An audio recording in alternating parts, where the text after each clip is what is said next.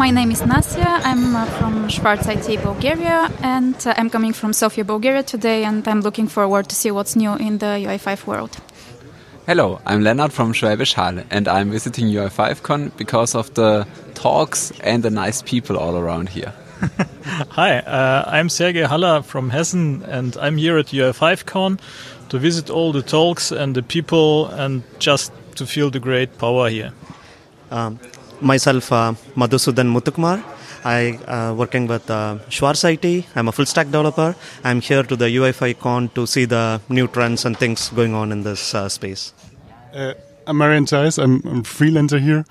Um, and I'm actually a speaker here as well, uh, presenting the UI5 community. Uh, hi, my name is Angelica. I am a product owner for SAP UI5 Flexibility, and today I'm at the UI5 Con as a helper uh, because I really enjoy the UI5 Con as an event, and I always. Um, I'm, I'm happy that it's again live and on stage, and that's why I really wanted to participate this time around uh, in this live event.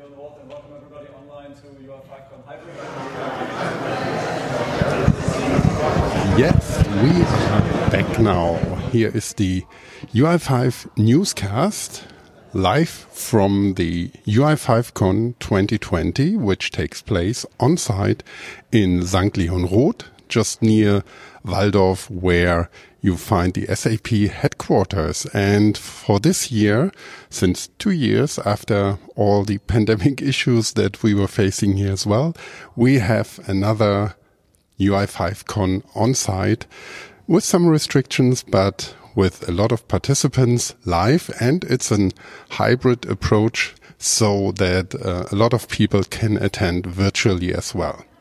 We are going to have some interviews with participants looking into the community and the organization team. And uh, for all those who couldn't attend, uh, just look at the recordings and of course tune in to our podcast. Yeah, we are sitting in a um, small round here at UI5 Con 2022 in St. Leon Roth near Walldorf, the SAP headquarters. And I have three guests with me. First of all, I have uh, Marian Zeis, a freelancer, UI5 expert and developer, and very active in the UI5 community. Hello. Hi. Hi. And we have Marcel Schork from Schwarz IT, as well, UI5 developer and also active in the community. Hi. Hi. And last but not least, we have Leonard Abel from Optima Packaging. You are UI5 and UI developer in general as well. Yes. Hello, everybody. Uh, hi.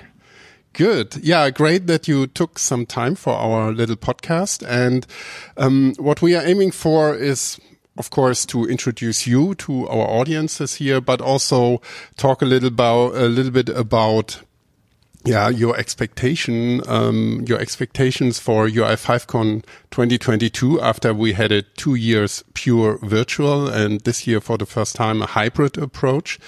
Um, but first of all, maybe you can introduce yourself uh, to our audience so that we know to whom we talk today. So maybe uh, Marian starting. Yeah, sure. Yeah, Marian Zeis, I'm a freelancer. Um, I would call myself full stack developer because I more or less grew up in a in an ABAP team, um, but my focus is definitely on on UI5, and I'm more focused on on being an application developer, like implementing all the UI5 stuff uh, and uh, the OData um, that I can use it. I'm not. I wouldn't call myself web developer. I'm definitely more uh, UI5 developer. Yeah. Cool. Thank you. And next we go with Marcel. Yeah, thanks for having me. Yeah, Marcel Schork, my name. Yeah, I'm also working as a UI5 app application developer since about five years now. And my focus is on yeah application development. But within my team, I'm also responsible for the whole development workflow from scaffolding the UI5 application to building and deploying it. Um, yeah, so I drive always uh, my team to use the latest innovation of uh, the UI5 tooling, for example. So I'm dealing a lot with uh, easy UI5, UI5 tooling, and yeah, stuff like that. Yeah, thank you. And Leonard. Yes, I'm also mostly focused on UI5 application development, um, a little bit full stack Node.js for the data and um, just development tools. And I came from a purely web development environment and made then the switch to UI5 and now it's mostly UI5 and very, very minor web development. Mhm. Yeah, so when, just a question from my side. When you distinguish here a little bit between web development and UI5, wh wh where's the difference? like from my perspective, I can't probably code with CSS or HTML. Yeah. I know the UI5 framework pretty well. I can really um, work with JavaScript or TypeScript. I can do them pretty well, but I couldn't set up a other JS framework like Vue or Angular. I could like I'm really more in the SAP world of front ends, and that's mainly UI5. Yeah. Okay. Yeah, it's the same for my company. There are many people coming from an ABAP or Java EE background now starting yeah web development, but they are really tailored only to UI5 um, because it's, in my opinion, the most abstract um, web development framework on the market. hmm Okay. And Yeah, in classic web development, you write like 80% of the time CSS to make the website look good. The, the customer needs to like it. And in UI5, you maybe make 20 statements in CSS, little bit adjustments, and then it just fits. You mainly write JavaScript, only a little bit of XML for the content, and then, yeah, the rest is automatic. Yeah. Okay. Yeah, I, I think that's good to clarify, especially for those who um, listening to the podcast and maybe thinking about switching. I just had yesterday um, a little chat here on the conference with a young guy who, um, yeah, listened to our podcast to get yeah familiar with uh, UI5 and what it is in general. Therefore, I think this information um, is is pretty good. So thank you for that. Um, but I mentioned it already. Um, I would be interested as well in your expectations um, for this year's UI5 Con. Uh, after we had two years pure virtual and um, without uh, being on site and without personal um, meetings, so you are here now. And when you came, it's um, for uh, your information, dear listeners, um, beginning of day two. so uh, day one is uh, already past. Um, yeah, what have been your expectations? like from my side, I don't know, we're we're all pretty young, but for me, it's actually the first time I've ever been to any conference before. The, um, I am in uh, the SAP world for four years now, and then I was too too junior to join anything. Yeah. So and then when I became more uh, more senior, um, the pandemic hit, so Yeah. I couldn't join anything, and everything was virtual. So for me, the first time um, ever be uh, ever the UI5 con, and that's mainly connecting because usually you see just uh, the avatars or you see on Teams the screens. That's the first time you actually Yeah. see some real faces, and that's really the primary uh, function for this is really to to connect and see the people really in person. Yeah. Um, but also the content, of course, is, is really too important. Um, but also then right after the the uh, speakers um, had their topics to to speak about that and not sit alone in the desk and like, yeah, okay, cool. Mhm. So it's really about sharing and connecting. hmm Yeah, cool. Yeah, for me, it's almost the the same motivation. Yeah, seeing this um, people from the UI5 community after two and a half years of of Corona, sitting at home, seeing it, seeing it live, connecting to them, uh, sharing experience about my passion, which is obviously UI5, and we are learning from them how they de- develop UI5 applications, which tool they are using, are they already using TypeScript, for example? Yeah, learn from them how their development lo- workflow is looking like. hmm Yeah. I can only repeat those two guys. um, the content is great from the UI5 con, and the connecting is even greater. Just to get connections with people, to talk about stuff. Do you have the same problems? Yes. And then you already have something to go. And what I learned yesterday a lot on day one is there are other websites not provided by SAP where a lot of UI5 content is um, visible. Google has a page too, guys. Good.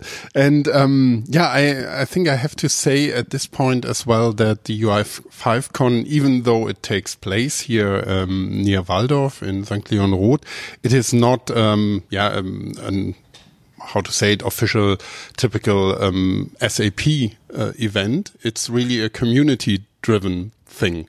And it started um, a couple of years uh, ago and not here, um, but, but, I think it started in, in Belgium or the Netherlands.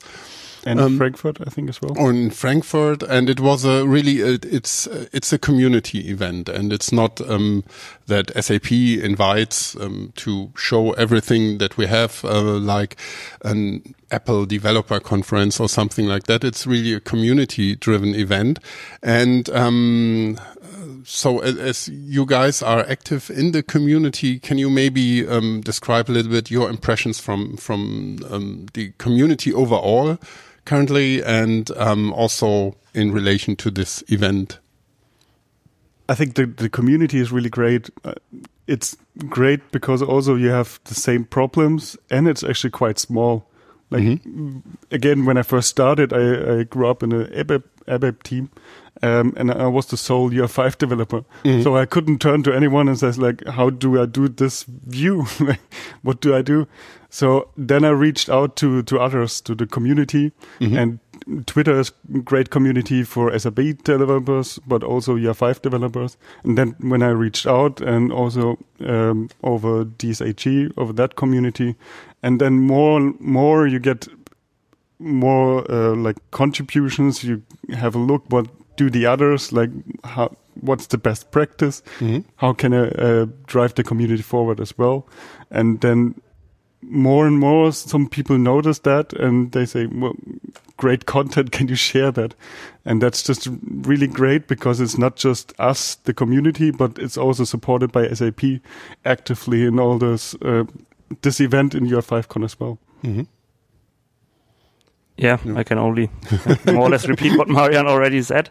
Yeah, for me, it's yeah, it's really great and very important is for me the size of this community. So there are communities also for React or Angular, but these are ten thousands of people, mm-hmm. and with the, within this UI5 community, we have maybe a, a, dozen of people, and yeah, that makes it really like like a family. Um, so you are knowing each and everybody which is normally active in this community and yeah, and I have to say a big thank you to this community because yeah, with this, all these tools they develop, they make my dev life and the, the life of my colleagues at Schwarz IT much much easier. Mm. I think I heard it before. It's like a family meeting, right? Yeah,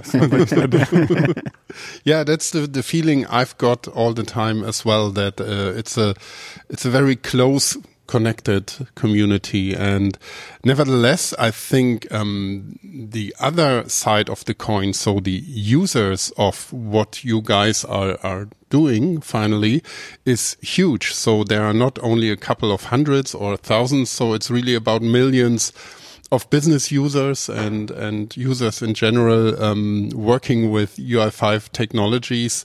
Um, so I think um, if we look at that, the more important is that we have a very good working community overall.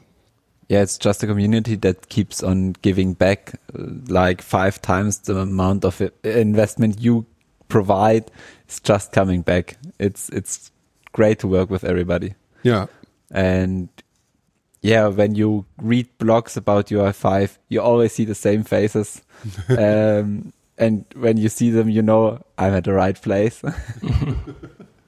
yeah, that's that's good. And um, with our little podcast here, we we also um, distribute the voices, and that's always, I think, very nice as well. Um, but beside the community, we also have uh, something here in the German-speaking countries, which is called DSAG, the German-speaking uh, SAP user group. And um, there was an expert round, and I think two of you were as well in there yesterday. Can you maybe report back a little bit your, your impressions from that one?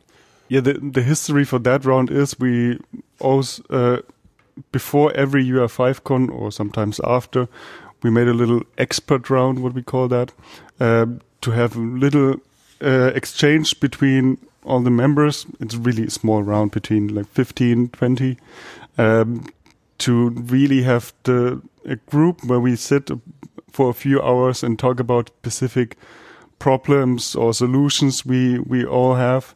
Um, so that we share among others what can we do about it and how can we share those problems um, mm-hmm. to SAP directly. Um, so it's really high concentrated uh, sharing of problems um, and solutions. Mm-hmm. Cool. And uh, who who else participated? It was Lennart. was you, Lennart. Yes. Yeah.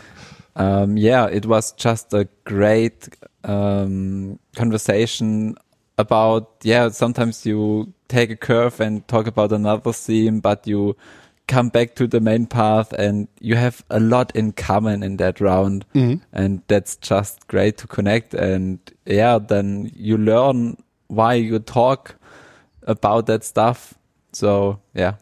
Yeah. Just great. Yeah. And I think it's a very interesting combination that we see here. We have on the one hand, um, yeah, the, the, the origin of UI5 with SAP, and we have this very active community, and we have the how to say it's a kind of uh, if we see it politically or compare it there the the customer lobby organization who really bring in their uh, thoughts and needs and also problems that they see. And I think that's a, a very interesting triangle that that we have here then finally.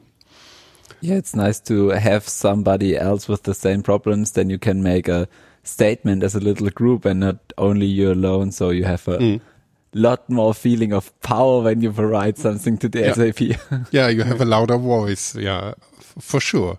That's good. So, um, yeah, thank you for that. Maybe, um, to the end of this round, could you maybe there is still one half day ahead of us, but um, so far your summary or um, feedback um, of uh, UI5Con this year with uh, the hybrid uh, approach.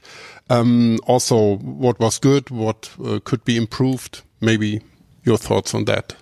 Starting again. Um, I think the big, big thing or the, the best thing about that is that everybody can join from all over the world to be a speaker. Like we have Australian speakers, I think today mm-hmm. they they couldn't join before, and yeah. now they actually can speak without a problem. And it's really a good mix between speakers, so you you don't have to say ah, I can't join because it's too far away. Yeah. So that's that's a really good point about that. And everybody can join as well and just watch and don't have has to be here as well. Mm-hmm. Okay. Yeah, so I also like this really hybrid experience that people from all over the world can, on the one hand, see the sessions, but on the other hand, can also contribute their sessions to this yeah great format. Yeah, it was great talks yesterday, great innovations. What what I see, and yeah, yeah. Thank you SAP and UI5 community for orga organizing that. Yeah. Yeah, yeah, and we, we will have a talk later with organizers of uh, this event, and I'm looking forward to that as well. And your feedback. Yes, then. I would like to have it like a bit more like in 2019, my first UI5 con. This building was just packed. It was like yeah. 400 people. We are um, under harsh restrictions at the moment still. So yeah, I just would go a little bit more people. It it was just more awesome mm. and yeah, the hybrid model fits the system really good. Like Marian said, you get content you wouldn't get have gotten otherwise. Mm. Yeah. And honestly, what I enjoyed very much in the last on-site uh, UI5Con was that there were a lot of people showing what they did with um, UI5 and this live experience and some some young guys just um, did a game for fun to show what what's possible even with such a um, business framework. And I like that very much as well. It's it's much more yeah interactive and and more on the on the thing as yeah such. people people and also the SAPs show stuff uh, you can do with UI5 you didn't even consider doing that's such a great uh, uh, sharing. So you can just learn and um, replicate then for yourself what they have done. Maybe not a game in a business environment, but the different levels of um, integration and and uh, customization. Mm-hmm. You can pack more on the back end. You can pack more in the app. You can fit really UI5 to your style. Mm-hmm. Yeah. Yeah, th that's a good point. So I think we have it, folks. So thank you very much for taking the time for this very interesting round. And yeah, I'm really looking forward for the rest of the day, but also hoping for next year, going maybe again a little bit in the direction that you just described. So let, us just see. And yeah, thank you very much. Hope for the very best. Yeah, thank you very we much. Do. Thanks. Thank you. I'm happy to have now with me Sergey Haller, technology consultant and founder of Unique. Welcome to our podcast. Thank you, Christoph. And Uh, great that you found the time to to give us some some feedback and some insights uh, of your uh, first day. But maybe we can start um, um, with your ori origin story. So, um, can you introduce yourself, please, a little bit? Um, my name is Sergey Haller, um, founder of Unique, a company uh, that represents a unique team. Uh, that every member of the team is a unique person with unique capabilities. Um, I myself is also a technology consultant with a long history of different technologies from backend to front end and stuff like that. Yeah. And uh, here at the UI5Con, uh, I am here because of the UI5 as a framework, uh, which is part of our daily business, and uh, we're using it at many customers. Um, and um, well, uh, to to be here means to uh, join to the community to see what is happening uh, in and around uh, the UI5 framework. Because not in every pro- project situation we work with the most current uh, state of the art uh, concerning UI5. Sometimes it's like a couple dozen versions behind. And uh, many things are well just new that you can learn from such conferences. And um, yeah. Yeah, so that's the reason why you are here. And um, you already mentioned it a little bit. Being on site uh, is a good thing. And after two years, um, only virtual, we have a hybrid event now with on site and virtual access. Um, so, um, what's your uh, yeah, impression of it? Did it meet your expectations, or what could be done better in the future? So we are for, for your dear, listeners uh, information at the end of day one.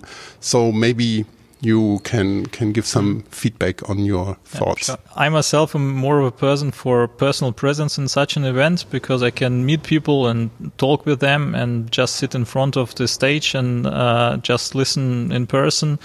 And also because a virtual event for me is usually has some sort of secondary meaning and in such cases always the daily business life just takes uh, over and then half of the event is missed or something like that.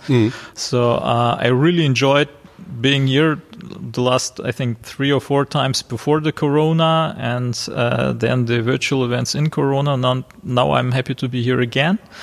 And even though virtual events do not work very well for me. I think like it, it's a very good idea in general for the whole public. So uh, at was great, and uh, this time we have a hybrid one.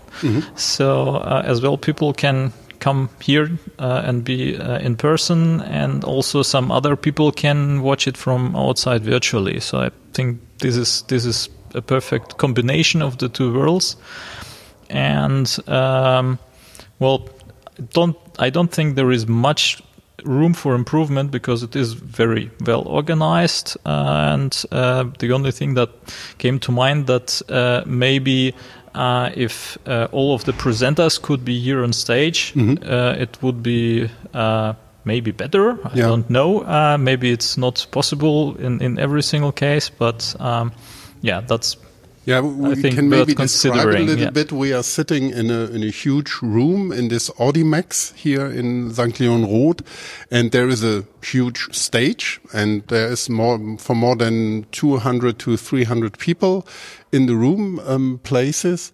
And um, yeah, when you then see the presenters just on a huge screen, it's it's definitely something different than having them on stage and having this this um, direct exchange visually as well. Yeah. On the other hand, it is not too crowded. I mean, I think three years ago I was here when uh, the uh, uh, keynote room was just uh, overfilled, and there was a live trans- translation into the canteen where we were standing and watching on screens what's happening inside Yeah. of the keynote room. Uh, well, I mean, it's it's it's it's a good thing. And um, well, maybe just to mention a few things uh, um, about the actual topics, the, the content of the conference. Uh, for me, something new that I will take with me uh, was the flexibility uh, programming model that was presented. I haven't heard of that before this conference, so something to, to have a look at. Yeah. And um, well, yeah, I, th- I think that that was one of the things, uh, and also just having contact with people and uh, the community. Yeah, this might be a topic, flexibility programming, where we could drill down deeper a little bit in our podcast as well. And yeah, I also have the impression that this exchange with the community and um, also the SAP experts is, is very important. And so everybody seems to be happy that being on site is really, really a value as well.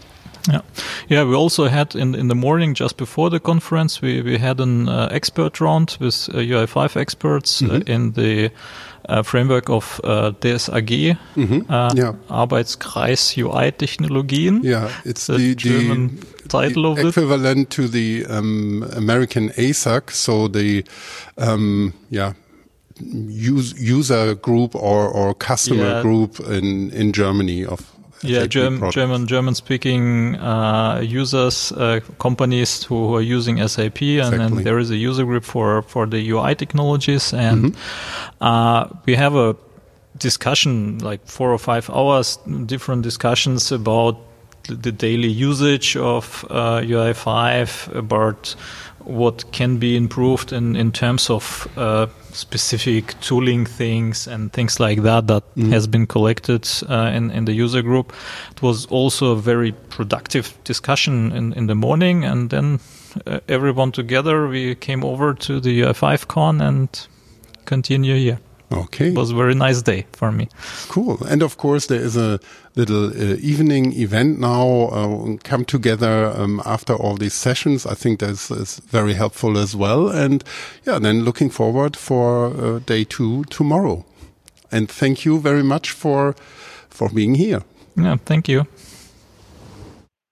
Yeah, finally, we are here again, sitting in a small round at the UI5 Con 2022 in St. Leon Roth. And with me, I have now a part of the organization team of this year's UI5 Con. And um, yeah, as we have mentioned and talked about it before, it's a hybrid approach this year. So we have it on site and virtually. And with me, I have Uliana Caceres and Margot Wolny and Frederick Berg, all three UI5ers and uh, organizers of the UI5Con. Welcome. Welcome. Hi. Hi. Hi, hi. Good. And yes, maybe for our audience, we may start with a little introduction round so that um, you just give a, a, brief introduction of yourself. Maybe Uljana, do you want to start? Yeah, since I'm online, right? Um, yes. Yeah. Um, it's hybrid. yes, it's hybrid. So that's truly how it is. So um, I'm from Munich and sitting and supporting the team um, from here. So looking on another from another corner, and I'm a first time organizer of a UI5 con itself, even though it's been a while since it exists. Uh, but um, yeah, in the past I've done a couple of more conferences in Munich as well. So just having that experience, but yeah. Okay, Margot. Yeah, um, as I don't know where to start. I mean, my name is Margaret, and I'm also from the UI5 product team, and maybe one of the initi initiators of UI5Con. So that's, uh, I think the first one was 2016 in Frankfurt. And since then we had a UI5Con every year. So you can count yourself how often I was mm -hmm. involved in that, but always with a different uh, setup. So, uh, yeah, this time hybrid. Mm. Yeah. Good. And Frederick. Yeah, hi, I'm Frederick Back. I'm, I'm vice president for the UI tech development team. So, um, been with SAP for, for a long time and also more than 10 years now with UI5. And so I've been through all of the different UI5 cons that we hosted at least.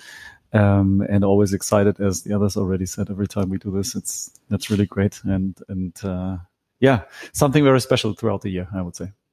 Okay, cool. Mm. So, um, for me, of course, it would be interesting to um, learn a little bit about your expectation towards this, yeah, a little bit special um, edition of the UI5Con after we had two years um, a purely virtual approach and now for the first time hybrid. And maybe we can talk later as well if this might be, um, uh, um, yeah, a model for the future.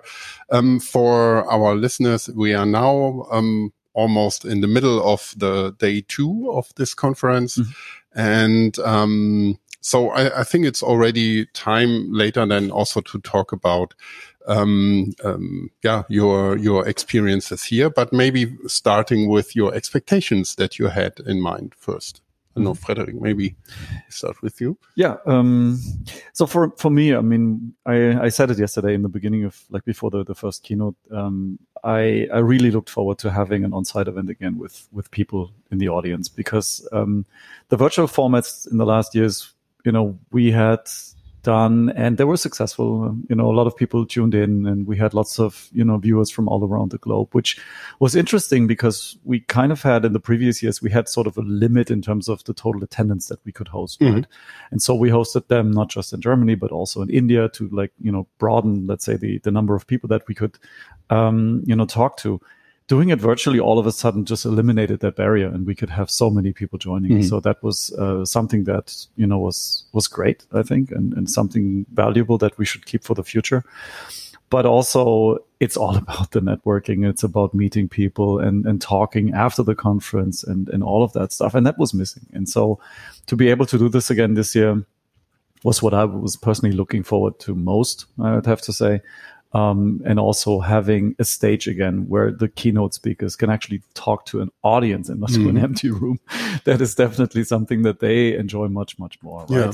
And so I think that's important to have people in the, in the room. And, um, this year we couldn't host as many people as in the previous years, still to the, due to the, the pandemic restrictions that are applying. But, um, once we can open this up again, I think having a lot of people here and an online community that can watch it virtually. That's a very good combination that I personally think will be sort of the solution for the future. Mm-hmm. Yeah, mm-hmm. good. And Liana, what, what have been your expectations? Well, while I was thinking about this question, I first thought about the types of the generation. So, um, quite some like um, starting from millennials, I would say it's more coming into the online experience like how you tweet, how you could uh, reduce amount of the travel cost and travel time, of course, and then you could just um, watch something from another continent, which is super cool. But still, if we cover such a massive kind of framework like UI5, which has a, history behind, um, meaning you need to cover all of the generations. And I would say 50% at least would like to come on site. And um, it's just that uh, I think it's cool option like to have this hybrid. It's just a double effort. And uh, sometimes um, if you don't do this, you don't know what to expect. And we see it now, like there are some gaps and glitches, but still, um, until you know that there will be something, you are prepared somehow, at least emotionally, that something will fail, something will not work. But uh, anyway, um, it's a nice option to have to kind of to fulfill all the um, expectations from all of the types of the people. So, yeah. Yeah, I think that's that's uh, an important point to to consider the different groups and types of participants, being it um, the age or the mindset or just the location. So uh, broadening the the audience is of course a, a really good feature. But uh, yeah, as you said, the effort is much higher because I think it's not just about technical things like broadcast everything to, uh, through the internet. It's also uh, how to include your audience into uh, what's happening, right? Yeah, absolutely. You need uh, more volunteers. You need, um, again, you need some specific features which will um, include those people to be active or proactive on all of the digital channels and you need to think in advance how to do that because of course uh, chatting with each other just having a beer together is one thing and it's as easy as it go but uh, online you need to force and motivate people yeah mm-hmm. Mm-hmm.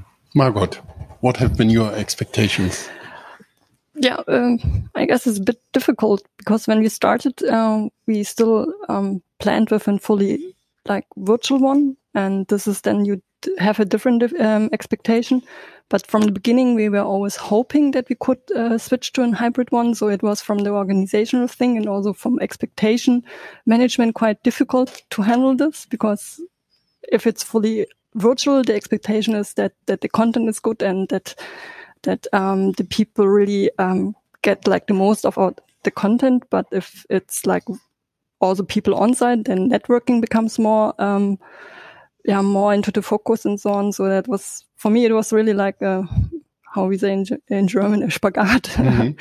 um, yeah, to, to handle this, you know, at the first time, like, okay, concentrate on this. And then like, I think it was like six weeks or so that we have to decide how to do this and like also on site and to come up with all the tasks then and to, to assign this to people and so on. So this was really like then, wow. so, yeah. And, but yeah, with the expectation, as I said, like for us, for the team from, from, from UI5, it's really the most important uh, event in the year. And you can see that people are really also working on this to try to get features done till this. So that's our ticket somehow to say it like that. And, um, that's always nice to see, but also like to see then also with, um, with the community what they have done and to share also this. Mm. This is uh, one important um, aspect for me that this this kind of connection still works and that we have this um, exchange with the community and talk to them. And for sure now with being on site, the expectation is really like that everyone can really talk to each other and also it would have been great to have all those 500 people again here. Somehow it also reminded me on the very first one where we also had only around 80, 100 uh, persons there. And um, what I like with those smaller ones is really that at the end, I got the feeling, at least also yesterday after the, the event, I had the chance to talk to each of this participant. No, with 500, you cannot make it, but with 100, it's easier to have some more friends afterwards, I would mm. say. Yeah, that's that brings us um, to to the next question. After we um, are almost not almost done, but a good portion of the conference or this um, community meeting is is uh, over now, and we had a couple of keynotes. We had this uh, evening event. We we had a lot of um, workshops.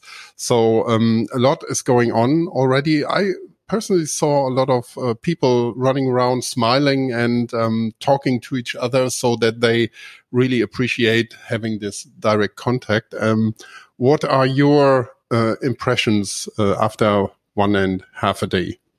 Maybe uh, back to you, Frederick. Yeah, yeah. Um, it was very similar to what you just said. I think um, seeing everybody that you know we know, but we haven't met for two and a half years or something like this again in person. Uh, you could see lots of you know people shaking hands and like saying hi, and it was like you know a community that was kind of you know on hold almost uh, personally at least for a while, coming back together and just enjoying each other's company. That that really felt good.